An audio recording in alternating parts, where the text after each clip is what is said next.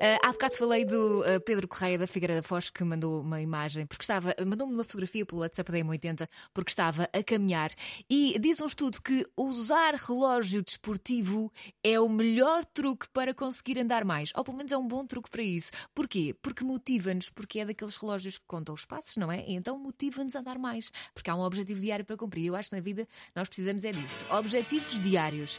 Uh, portanto, quem usa relógio desportivo anda mais 40 minutos por dia e em 5 meses acaba inclusive é por perder 1 um quilo.